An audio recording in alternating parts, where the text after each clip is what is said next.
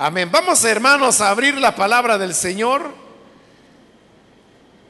en el Evangelio de Marcos capítulo número 13. Los días martes estamos estudiando el Evangelio de Marcos y hemos ido avanzando versículo a versículo y así es como hemos llegado al capítulo 13 donde vamos a leer ahora el pasaje que corresponde.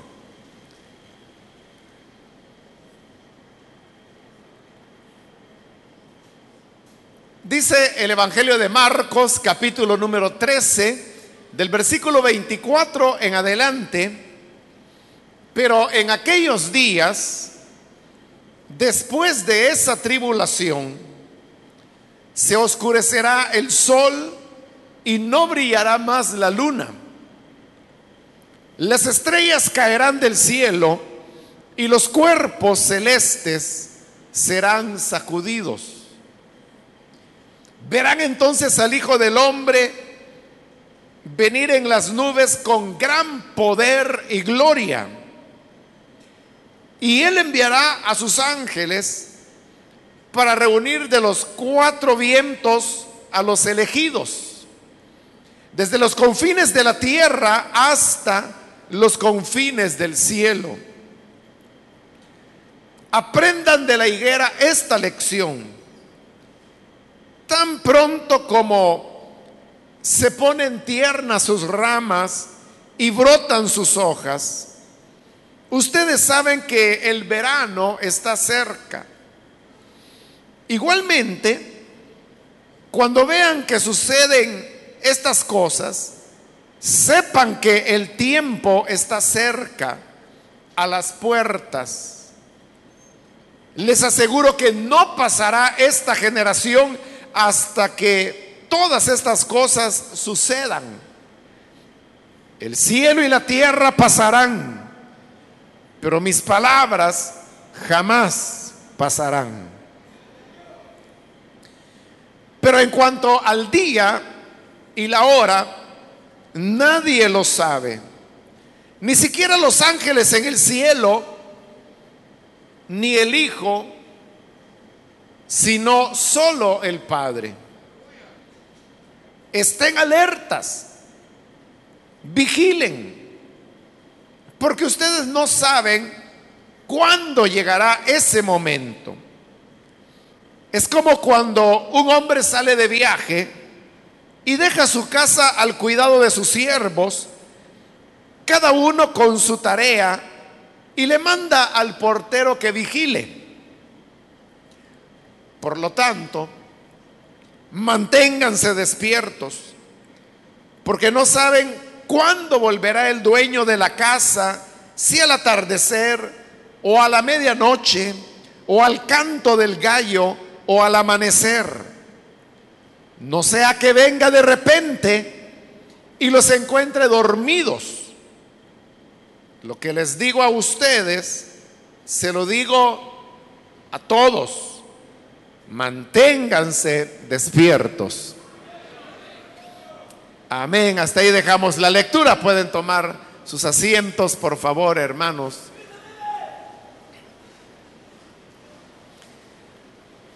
Hermanos, el pasaje que hoy hemos leído comienza con la expresión, pero en aquellos días después de esa tribulación. Es decir, los acontecimientos que se han relatado o que hemos leído en este momento, dice el Señor que ocurrirán en aquellos días. ¿Cuáles días? Los que vendrán después de esa tribulación. Al hablar de esa tribulación, Jesús está haciendo referencia a lo que él llamó el gran sacrilegio. Y que en la última oportunidad estuvimos considerando y explicábamos cómo se trataba de la profanación del templo, provocada por este personaje que nosotros le damos el nombre de el anticristo y como leímos en un pasaje en la última oportunidad, él entrará en el templo de Dios, se sentará en el trono de Dios, haciéndose pasar por Dios. A eso es a lo que Jesús le llamó el gran sacrilegio y que sería acompañado por un periodo de una tribulación tan grande, dijo el Señor, como no la ha habido antes y como no la volverá a haber jamás. Por eso precisamente es que recibe el nombre de gran tribulación, para diferenciarla de las demás tribulaciones que cotidianamente vivimos todos los creyentes. Pero después de esos días de gran tribulación, dice el versículo 24 y el 25, se oscurecerá el sol y no brillará más la luna.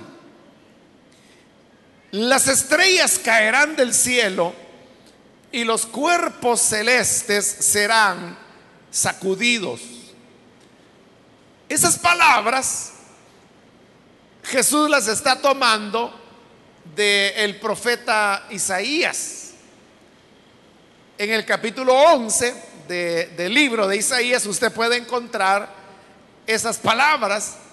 Y si ve el contexto, en Isaías de dónde están esas palabras, se va a dar cuenta que ahí de lo que se está anunciando es el final de las cosas. Entonces cuando el Señor dice que después de esa tribulación se oscurecerá el sol y no brillará la luna, lo que él quería decir es que lo que vendrá es el fin. Pero el fin entendido como la no continuación de las cosas tal y como nosotros las conocemos hoy. Eso es lo que algunos llaman el sistema mundano. El sistema mundano es cómo está organizada la sociedad humana. Ese sistema de organización es el que llegará a su fin. Pero vea, aquí es donde el Señor les está dando la respuesta a la pregunta que los discípulos le hicieron. Porque recuerde que todo comenzó cuando Jesús anunció que el templo sería destruido. Y yo le expliqué en un par de ocasiones que para el judío la destrucción del templo no podía significar otra cosa más que el fin de todas las cosas. Porque para ellos el templo era la morada de Dios, era el elemento que les permitía mantenerse unidos como nación era el último espacio de autoridad que había dentro del país. Y si el templo era destruido, de, para ellos eso era equivalente al final de todas las cosas. Por eso le dijeron, Señor, ¿qué señal habrá cuando esto esté a punto de suceder? Recordará que el Señor lo primero que comenzó a decirles es que el fin no era tan cercano como ellos lo imaginaban. Porque la destrucción del templo ocurrió apenas unos 40 años después que Jesús dijo estas palabras. Pero obviamente ahí no fue el fin. No fue el fin ni de Israel, ni del mundo, ni de nada. Por eso es que Jesús comienza a explicar que oirán de guerras, terremotos, oirán que se levantará reino contra reino, pero él siempre aclaraba, pero aún no es el fin. Esa es la insistencia del Señor, no es el fin, no es el fin. Es decir, el templo podía ser destruido, pero eso no significaba el fin de todas las cosas. Y en realidad así fue. El templo fue destruido en el año 70 de nuestra era. Hoy nos encontramos a casi dos mil años después de esa destrucción y el fin no ha llegado todavía. Tenía razón el Señor cuando dijo, todavía no es el fin. Sin embargo, el fin llegará alguna vez, pero muy separado del el templo. Y lo que va a indicar el fin de las cosas es cuando el sol se oscurezca y que la luz ya no brille más. Las estrellas de los cielos caerán y dice que los cuerpos celestes serán sacudidos. Esa, porque lo que ahí se está describiendo, hermanos, es como un cataclismo, ¿verdad? Imagínese un día cuando el sol no brille, donde no haya luna, donde las estrellas caen, algo está pasando con la naturaleza. Y sobre todo porque en la época de Jesús, alteraciones en las estrellas, en el sol, en la luna, ellos lo interpretaban como fuerzas del mal, cosas como eclipses o la caída de las estrellas, que nosotros sabemos que no son estrellas, son meteoritos. Ellos lo como que el mal estaba prevaleciendo. Pero sucede que cuando esas condiciones se dan y el mal prevalece, dice el versículo 26, verán entonces al Hijo del Hombre venir en las nubes con gran poder y gloria. Esta es la primera vez que Jesús les cuenta, les comunica a sus discípulos que Él volverá por segunda vez. De seguro ellos, los discípulos, no entendieron la profundidad de lo que el Señor estaba diciendo en este momento. Porque recuerde que ellos ni siquiera aceptaban que el Señor fuera a morir en la cruz. Menos entendían la resurrección, menos iban a entender que Él iba a venir por segunda vez. Pero ahí se los está anunciando. Pero esa venida del Señor dice que es con gran poder y gloria. Cuando se habla de gloria, se habla de luz, se habla de majestad. Si en el momento en que el sol y la luna se oscurecen y las estrellas caen, es cuando el Hijo de Dios viene por segunda vez con poder y gloria, iluminándolo todo. Entonces eso está expresando el triunfo del bien sobre el mal. Porque ya le dije, para ellos, las perturbaciones en los cuerpos celestes era que el mal estaba triunfando. Pero cuando el Hijo del Señor de Dios vuelve con poder y gloria y lo vuelve a iluminar todo, es la victoria de la luz sobre las tinieblas. Es decir, el mensaje que el Señor les está dando es un mensaje de esperanza. Usted solo tiene que recordar lo que el Señor ha venido mencionando en este capítulo 13 que él ha dicho que será una situación difícil. Los van a traicionar. Los padres entregarán a los hijos. Los hijos fíjese, los hijos darán muerte a sus padres.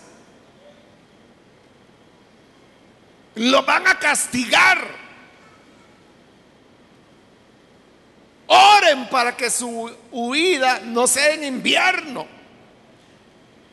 Bueno, todo lo que ya vimos, que era muy difícil. Pero esa situación difícil de tribulación termina con la victoria de la luz sobre las tinieblas. Eso da mucha esperanza porque entonces, ¿qué significa? Significa que en la medida que el tiempo vaya pasando, al final siempre quedará vindicada la causa del Señor. Siempre el bien triunfará. Hoy vivimos nosotros, hermanos, en un mundo donde hay pecado, hay maldad, hay malos que parece que todo les sale bien y nunca les pasa nada. Pero habrá un día cuando la luz de la venida del Señor resplandecerá. Y cuando el Señor vuelva, entonces su luz disipará las tinieblas. El bien derrotará al mal. El punto es, cuando eso ocurra, ¿de qué lado estará usted? ¿Estará del lado de las tinieblas, que son las que van a ser derrotadas? ¿O estará del lado de la luz, que es la que va a triunfar? No es algo que usted pueda decir, bueno, para ese día, pensando que saber cuándo va a ser, ¿verdad? Para ese día yo espero estar del lado bueno. Pero eso es lo que más adelante el Señor dirá. Nadie sabe cuándo será ese día. No es cuestión de que dónde yo voy a estar dentro de 10 años. Es a dónde estoy yo ahora.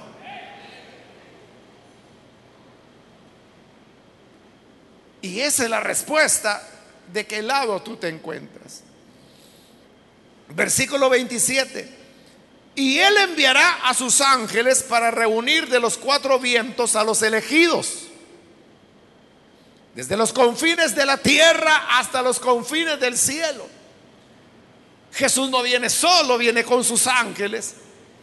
Y dice que sus ángeles van a reunir a sus escogidos.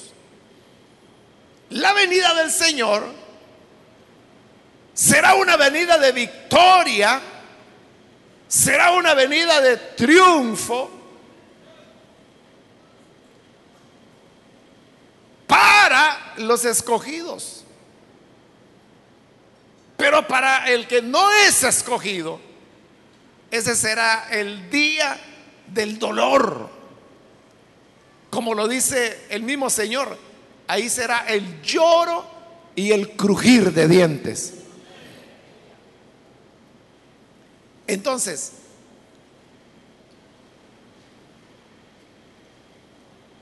otra vez, ¿de qué lado nos encontramos? De los que han de recibir esperanza y victoria por la venida del Señor, o los que lamentarán. Ahí dice que son los escogidos. Y si usted me pregunta cómo uno puede saber que es escogido de Dios, es fácil. Si cuando usted escucha la palabra de Dios, se arrepiente, cree y recibe a Jesús como Salvador, eso significa que usted es escogido de Dios. Porque solamente los escogidos son los que pueden creer a su palabra. Versículo 28. aprendan de la higuera esta lección.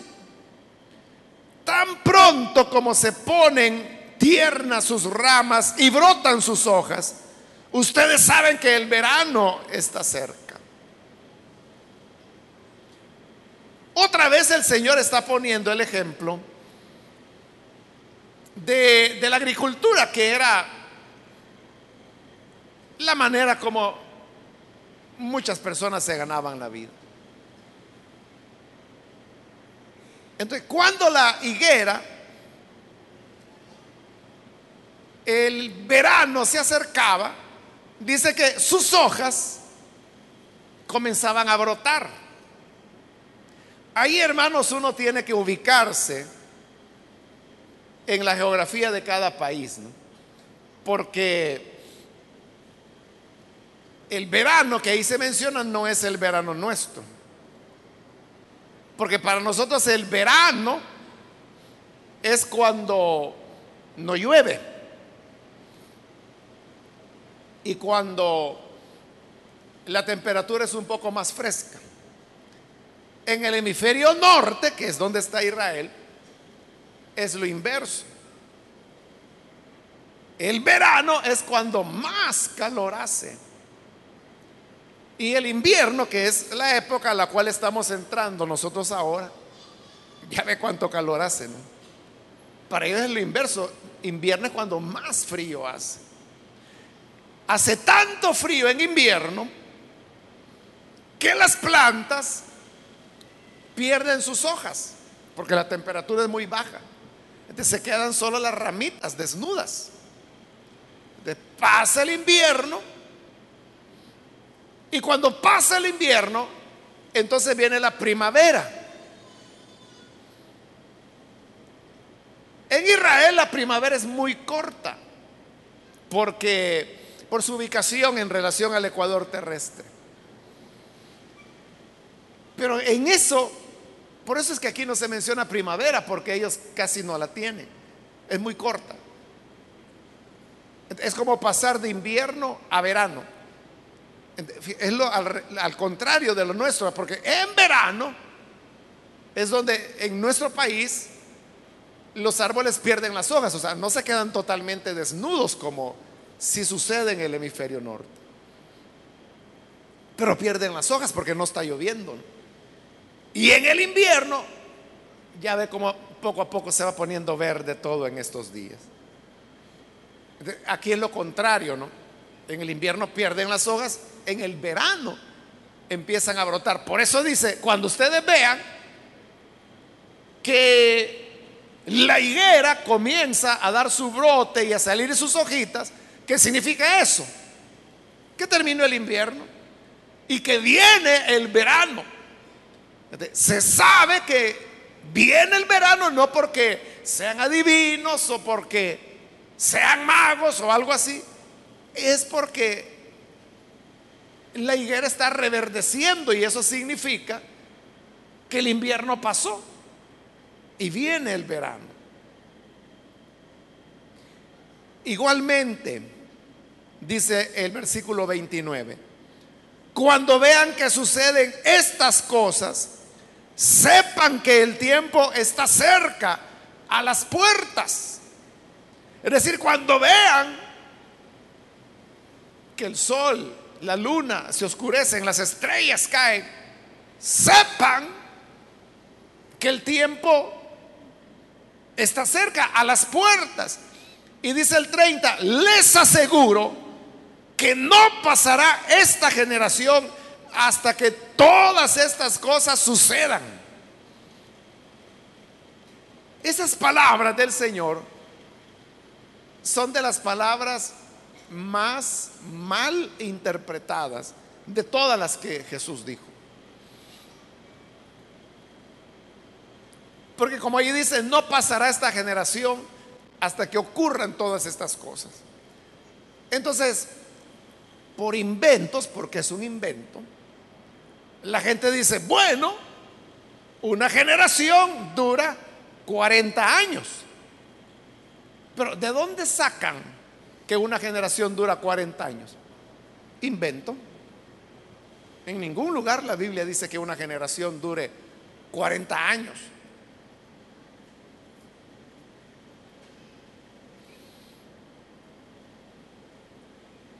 Si las personas se quieren basar en números, libro de números, donde dice que Israel peregrinó durante 40 años hasta que esa generación murió, esa generación no murió porque pasaron 40 años, murió porque Dios los mató.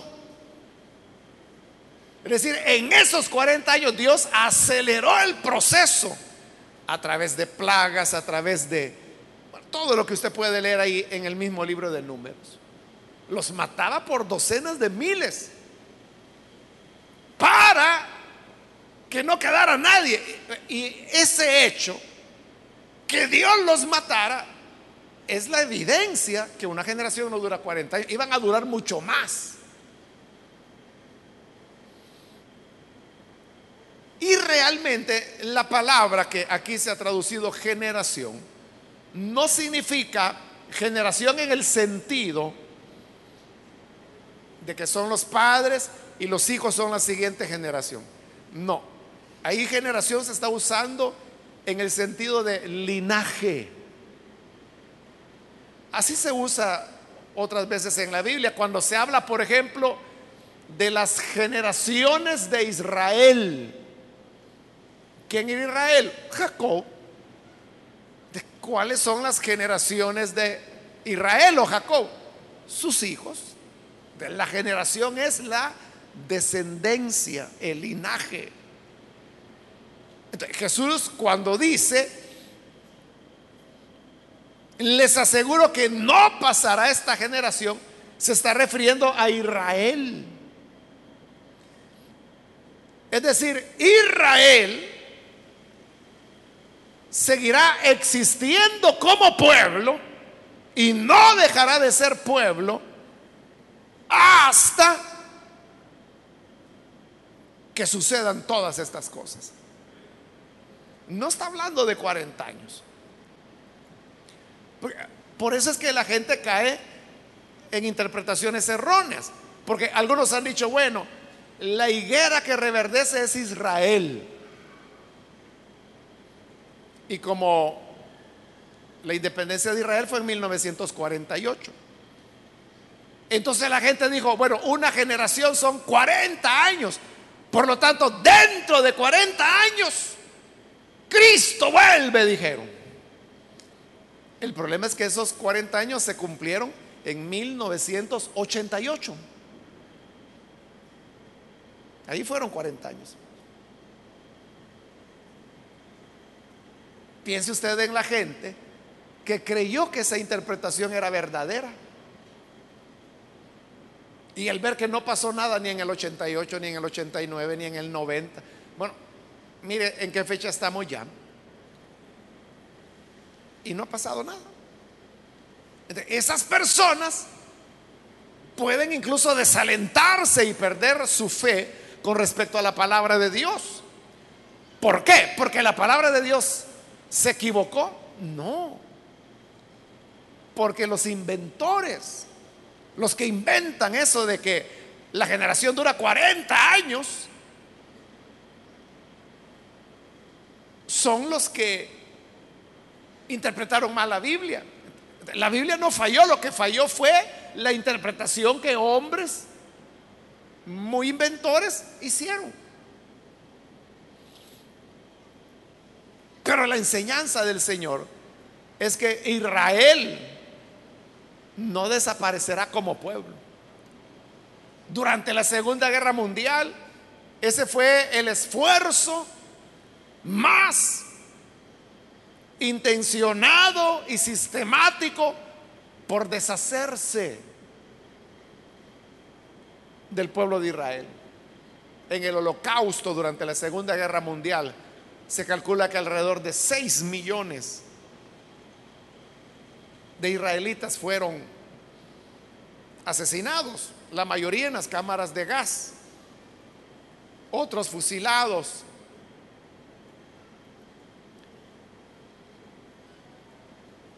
Porque el nazismo eso tenía como meta, acabarse al pueblo de Israel, de borrarlos del planeta Tierra. Pero no lo lograron. Porque el Señor había dicho, este linaje, esta generación, este pueblo, no pasará hasta que se cumpla todo esto. Es decir, que Israel hay.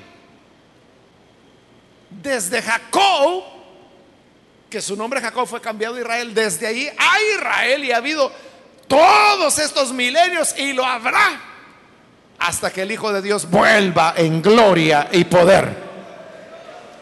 Israel ahí estará siempre y ahí está. No se portan muy bien, que digamos. No, no están obedeciendo la palabra de Dios. Pero ahí van a estar. Es lo que Jesús dijo. Versículo 31.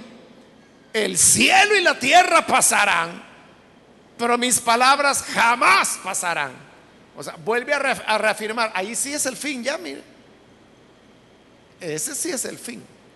Que no tiene nada que ver con el templo, como creían los discípulos. Un día el cielo y la tierra pasarán. Pero dice el Señor, mis palabras no pasarán. Es decir, esto que Dios a través del Señor Jesús dijo, se cumplirá. Esa palabra es palabra de Dios. Él lo dijo y así será.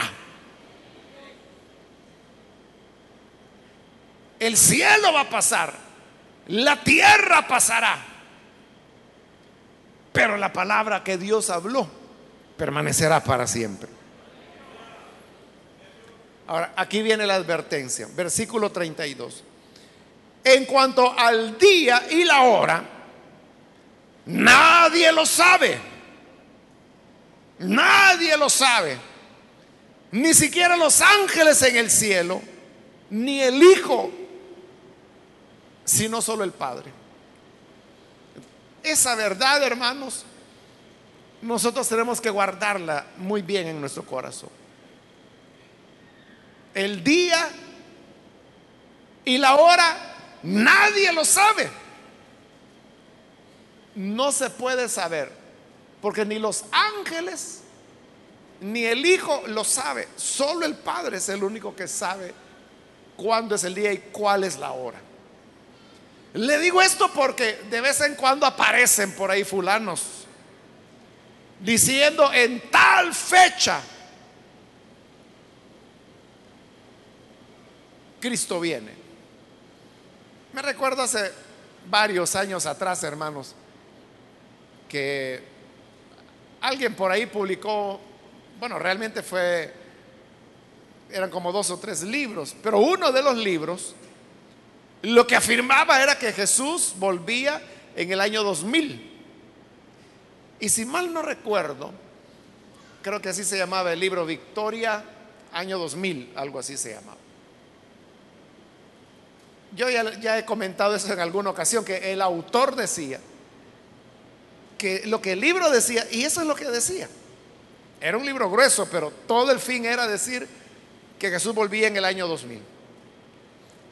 El autor decía que él estaba tan seguro que eso era revelación de Dios y que así iba a ser. Que él decía, si usted compra este libro y el año 2000 pasa y no ocurre nada, usted tiene derecho a que se le devuelva su dinero. Ya pasaron varios años después del 2000, ¿verdad? Yo no sé si él ya terminó de devolver el dinero o si se desapareció, a saber. Otro de los libros del mismo autor del que le estoy hablando afirmaba que el anticristo era Yasser Arafat. Y Yasser Arafat murió hace años ya. Pero él, lo afirmaba. Bueno, y más recientemente, hermano, yo no me acuerdo, pero fue hace menos tiempo aún. Otro fulano aparece poniendo una fecha, que por cierto era algo así como un 21 de mayo creo que era. Pero no me acuerdo de qué año, pero hace poco. Aquí en El Salvador la campaña no tuvo mucha fuerza. Sí pusieron algunas vallas publicitarias. Normalmente, hermanos, en, en el mes de mayo, a mí me toca ir a tener algunas actividades de nuestra misión en los Estados Unidos. Y por eso lo recuerdo muy bien, que era algo así como un 21 de mayo. Y por supuesto, como yo sabía que era mentira, yo ni atención le puse al día. Entonces, cuando uno entra a los Estados Unidos, pues uno tiene que pasar por migración.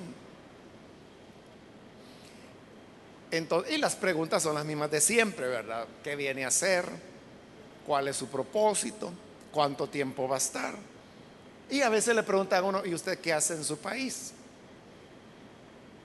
Yo lo que les digo es la verdad. O sea, soy pastor de una iglesia. Bueno, entonces ese día llegué a migración y ahí estaba el agente migratorio, entonces agarra mi pasaporte y las preguntas de siempre. Y luego me dice, ¿y usted qué hace en su país? Ah, yo soy un pastor de una iglesia cristiana. Ah, me dice, entonces ¿por qué no me deja aquí todas sus cosas? Me dijo. Y, yo no le entendía. Me estaba hablando en inglés, entonces yo pensaba que no le había entendido bien. Y le dije, ¿cómo así que dejarle todas las cosas? Pues sí, me dice, o no es usted de los que creen que hoy es el fin del mundo, me dijo. Y hasta ahí me acordé que ese día era 21. Porque en los Estados Unidos la campaña esa fue fuertísima, hermanos. Que ese era el día cuando Cristo volvía. Entonces a mí me dio risa y también a él. Y él, no, mire, no yo, no, soy de los que creen eso, le dije yo. Bueno, usted no cree que va a pasar nada. no, no va a pasar nada. Vaya, me dijo. Entonces sellan el pasaporte, vaya, pase. Eh, por eso me recuerdo bien que fue un 21 de mayo. Pero ¿qué pasó? Nada. usted no crea nada. El Señor lo dijo claro. En cuanto al día y la hora, nadie lo sabe. Ni los ángeles. Menos un hombre chorreado. Dijo Jesús, ni el Hijo. Y fíjese que es curioso que esta es la única vez en todo el Evangelio de Marcos en que se usa la expresión hijo quitándole el genitivo de Dios, porque se ha hablado del hijo, pero siempre se dice hijo de Dios, hijo de Dios, hijo de Dios. Esta es la única vez en Marcos que se dice ni el hijo, quitándole el de Dios. ¿Por qué? Quiere establecer esa separación, que el Padre sí lo sabe, el Hijo no lo sabe.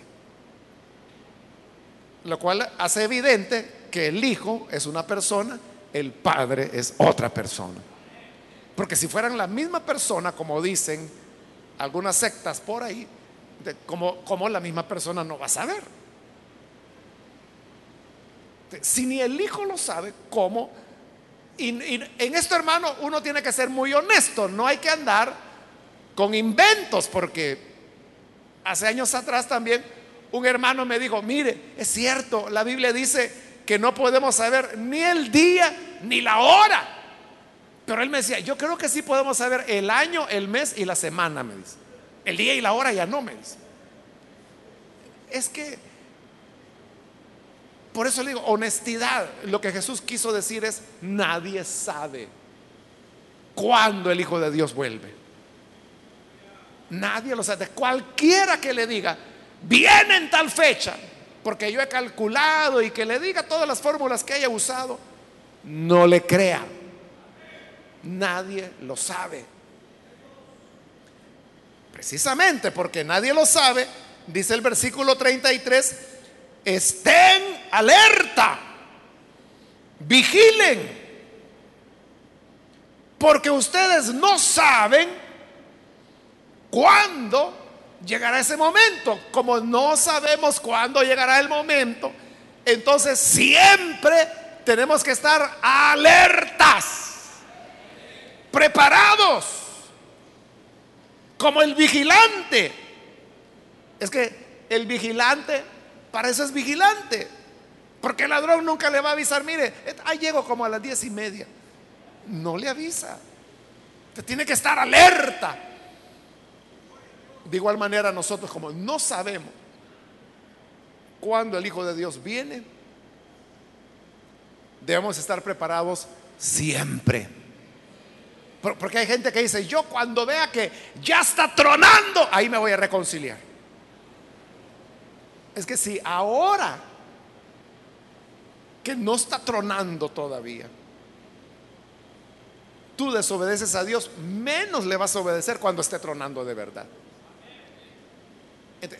La cosa es estar alertas siempre, porque Él vendrá sin previo aviso. Como dice la escritura, en el momento cuando menos lo pensamos. Y cuenta el Señor una parábola pequeñita de un solo versículo, que es el 34. Es como cuando un hombre sale de viaje y deja su casa al cuidado de sus siervos, cada uno con su tarea, y le manda al portero que vigile. El señor de la casa va a salir entonces le dice, fulano, hay cocinar los frijoles, mengano y le da de comer a los pollos. Le da una tarea a cada quien. Y luego le dice al portero, vigilante, porque cuando yo venga no quiero estar tocando, quiero que me abras cuando venga. Él, no, él tiene que estar pendiente cuando su Señor viene. Eso lo aplica a nosotros en el 36. Dice, no sea que venga de repente y los encuentre dormidos. Y dormidos significa que nos distrajimos. Significa que perdimos la, la, concentración y la expectativa que el Señor quiere que tengamos. Por eso vuelve a repetirlo en el versículo 37 y ahí termina lo que se conoce como el sermón profético. Lo que les digo a ustedes, se los digo a todos. Manténganse despiertos. ¿Y qué significa mantenerse despiertos? Significa que estamos preparados. O sea, no puede usted decir, yo, yo casi estoy listo, ahorita ando cojeando de un pie, pero ya me voy a componer, ya voy a estar listo. Te puede pasar como las vírgenes insensatas que llevaron las lámparas, pero no llevaron aceite. Y el poco aceite que tenían se les terminó a la hora que su Señor volvió. A las sabias, ellas sí habían llevado aceite y también se les acabó el aceite. Pero como llevaban otro depósito, solo lo llenaron y ahí estaban con la luz encendida. Cuando el Señor vino, ellas no, su luz se había apagado. Porque se habían dormido. Porque, hermanos, esta es una espera de largo plazo. E-, ellas pensaron que el poquito de aceite que tenían en la lámpara es que yo creo que como a las nueve va a venir. Y vino a las tres de la madrugada, ya no tenían aceite.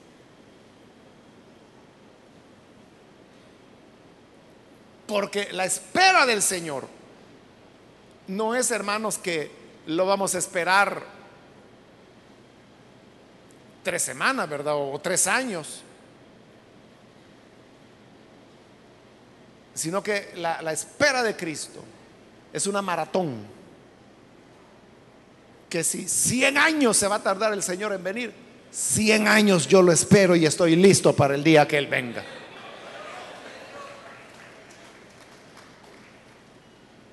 Así es, ¿verdad, hermanos? Me salté un versículo por ahí. Es el 35. Por lo tanto, dice, manténganse despiertos porque no saben cuándo volverá el dueño de la casa. Dice, si al atardecer o a la medianoche o al canto del gallo o al amanecer. ellos dividían la noche en cuatro partes de tres horas cada una. Y a cada una de ellas le llamaban vigilia. Entonces había primera vigilia, segunda vigilia, tercera vigilia, la cuarta vigilia. La primera vigilia iba de 6 de la tarde a 9 de la noche. Eso es lo que Jesús aquí está llamando el atardecer. La segunda vigilia iba de 9 de la noche a 12. Eso es lo que el Señor llama aquí la medianoche. La tercera vigilia iba de la medianoche a las 3 de la madrugada. Eso es lo que Jesús llama aquí el canto del gallo. Y la cuarta y última vigilia era de las 3 de la madrugada a las 6 de la mañana. Eso es lo que Jesús llama aquí el amanecer. Él dijo, ustedes no saben si su Señor vendrá al atardecer, a la medianoche, al canto del gallo o al amanecer. No lo sabemos. Como no lo sabemos, debemos estar preparados siempre. ¿Cuántos están listos para recibir al Señor ya en este momento? Si Él viene ya, ahorita, ahorita. ¿Está listo usted para recibirlo? Es un amén así mero pálido. Es por lo que le digo. Que hay gente que dice, no, si yo tengo años de venir oyendo que dicen que viene y nunca viene. Pero entonces significa que todos estos años que has oído son tantos años menos para la venida del Señor porque ya pasaron. Ese es algo así como un, hermano, no recuerdo ahorita quién era, pero que él me comentaba y me decía, mire, cuando la gente cumple años, siempre le dicen, gracias a Dios o Dios le bendiga por un año más de vida que le da. Y él me decía, no deberían decirle un año más de vida que le dan, deberían decirle por un año menos de vida que tiene. Porque esa es la realidad, ¿no? Igual, ¿verdad? Nosotros no sabemos cuándo nuestra vida terminará. Lo que sí es cierto es que cada año que pasa es un año menos de vida y que nos acerca más a nuestro último día, si es que el Señor no viene antes. Pero entonces, igual es con la venida del Señor. Si usted dice, es que mire, yo me convertía ya por 1980 y ya decían que Cristo viene. Y decían, ya, ya, ya, ya, viene. Y miren, no ha venido. Entonces, significa que estos 30 años que han pasado, o 35 serían, son 35 años menos de espera. Hoy estamos 35 años más cerca de su venida.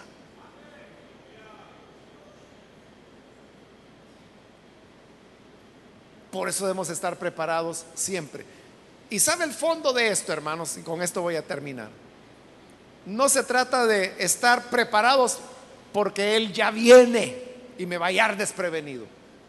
No, debemos estar preparados porque esa es la única forma de vida que vale la pena vivir.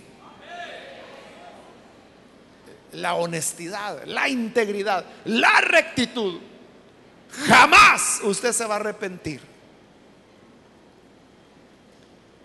de llevar una vida recta delante de Dios y de los hombres. Nunca se va a arrepentir.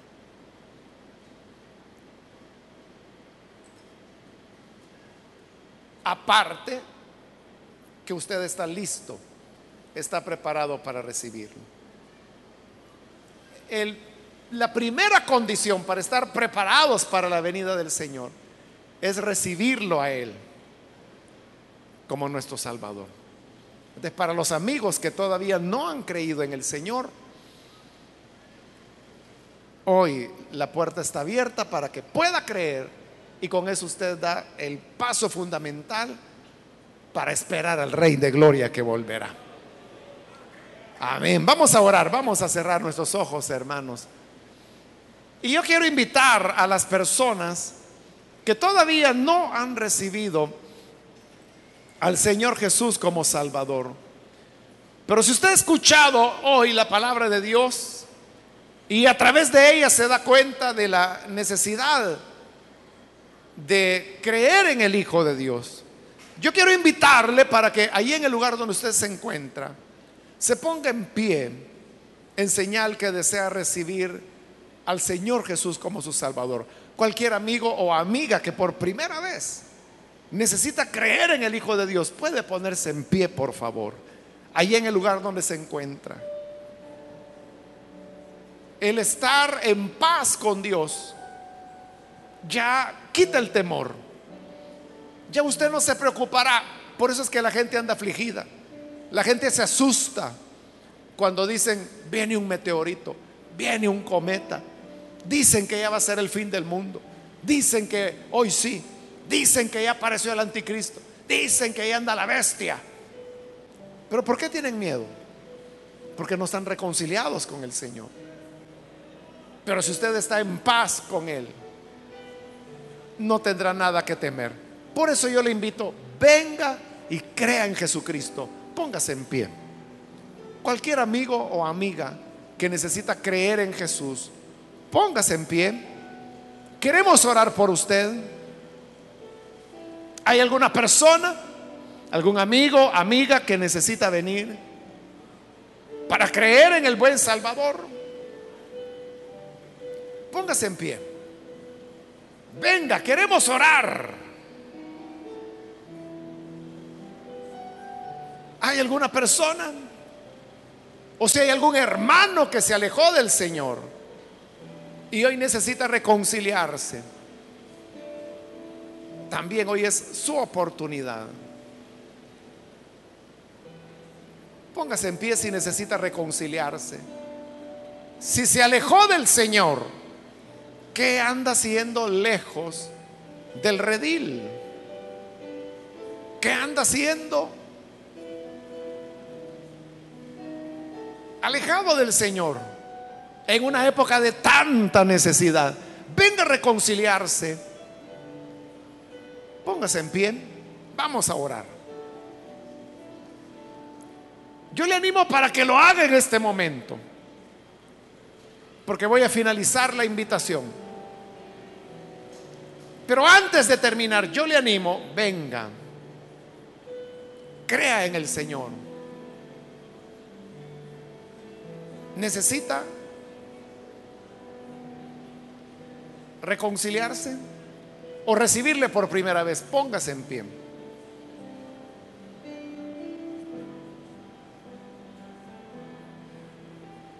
¿Hay alguna persona?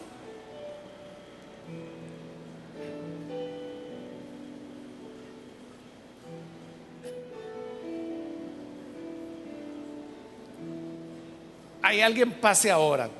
Porque esta es ya la última invitación que hice.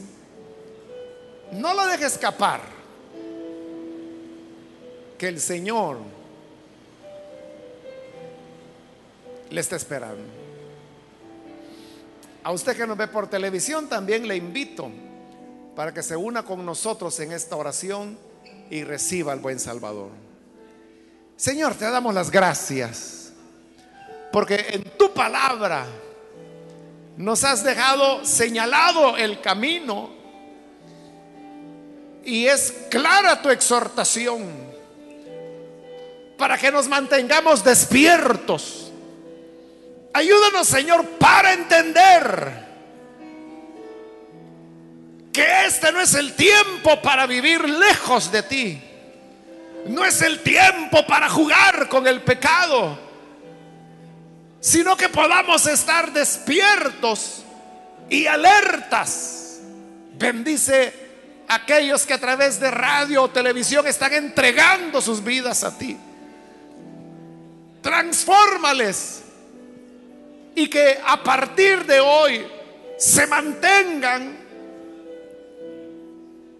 fieles a tu llamado que no se aparten, Señor, jamás de tu lado. Te ruego, Señor Jesús, por cada persona, cada hermano y hermana, todos los que estamos acá.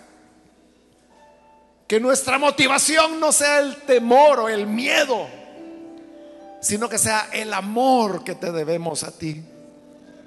Que estemos siempre despiertos. No porque nos vayamos a quedar, sino que porque te amamos y amamos el estar despiertos para ti. Que así sea, Señor, con cada uno de tus hijos acá presentes. En el nombre de Jesús, nuestro Señor. Amén y amén.